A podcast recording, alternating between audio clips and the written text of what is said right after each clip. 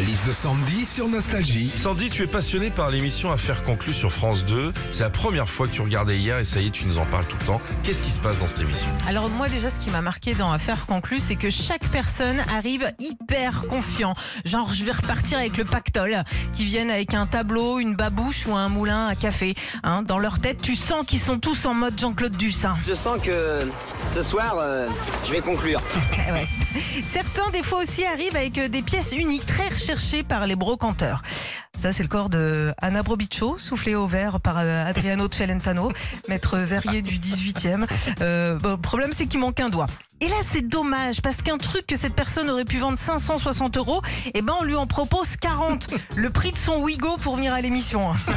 Et puis quand tu regardes affaire conclue, tu regardes ce que tu pourrais vendre éventuellement chez toi et il conseille aussi pour trouver la perle rare de fouiller, de chiner dans les vides-greniers, de fouiner aussi dans les poubelles. Et autant vous dire qu'en ce moment les poubelles à Paris, c'est un régal. hein. Par contre, tu trouves que des emballages de pommes de terre isolées. Retrouvez Philippe et Sandy, 6h-9h sur Nostalgie.